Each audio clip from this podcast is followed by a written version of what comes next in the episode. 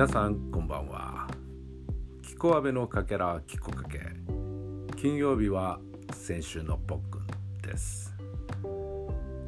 ポックンもあと残り今日を含めて2回となりましたが今回はあまり話してこなかった介護の仕事のことを話してみたいと思います。ポックンは施設でなく利用者さんと呼んでるおじいちゃんおばあちゃんの家に行って介護をするいわゆる訪問介護の分野のヘルパーです。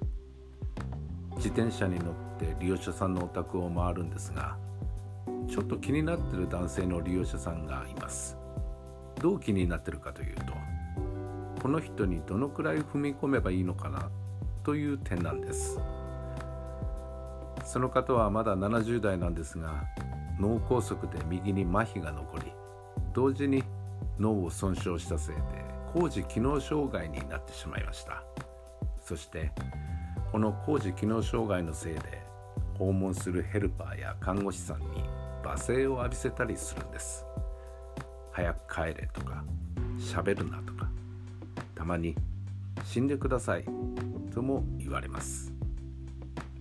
病気のせいとはいえ関わる方は大変です。もう半年くらい介護してますが今でもやっぱりやるせない気持ちになる時があります。けれど最初からこの利用者さんは悪い人じゃないなと思ってやってきました。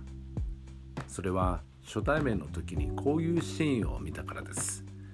どういうシーンかというと先行して介護してたヘルパーの姿を見学してた時帰れとか死ねとか言ってたこの利用者さんにそのヘルパーがおむつを当てるためにはい腰上げてください。と言った瞬間サクッと腰を上げてくれたんですね。僕はこれを見た瞬間笑っちゃいました。そしてこの利用者さんが好きになっちゃいました。憎めないと思ったしこの利用者さんには普通に接しようと思ったんです。だから帰れと言われたらまだ帰りません。死ねと言われたらまだ死にたくないです。喋るなと言われたら喋ります。なんでと聞いてくるんですこの利用者さん。そしたら人間ですからと答えてます。そうやって始まったこの利用者さんとの付き合いですが最近少しだけ歯磨きの時イヤイヤが緩くなってきました。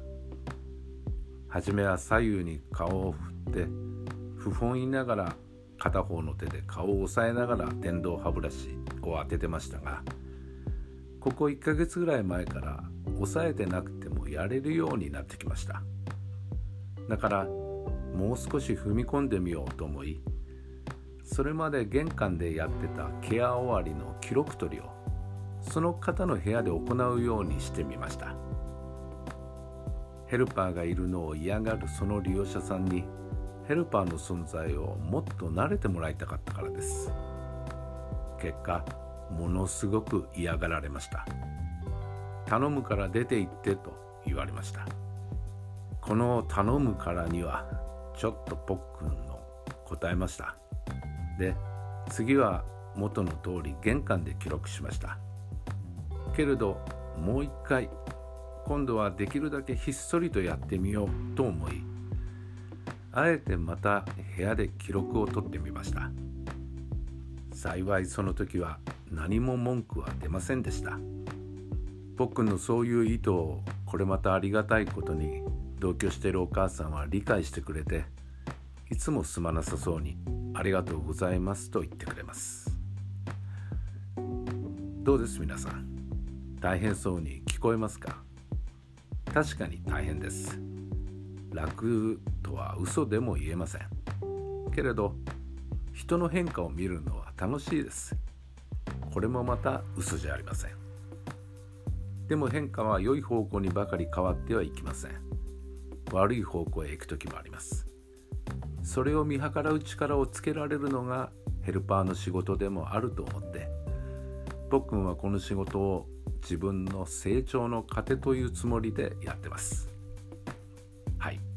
偉そうに聞こえたかもしれませんがキコかけポックもどうなるかわからないので今週はちょっと語ってみました。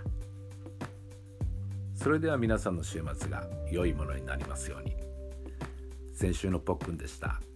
おやすみなさい。さようなら。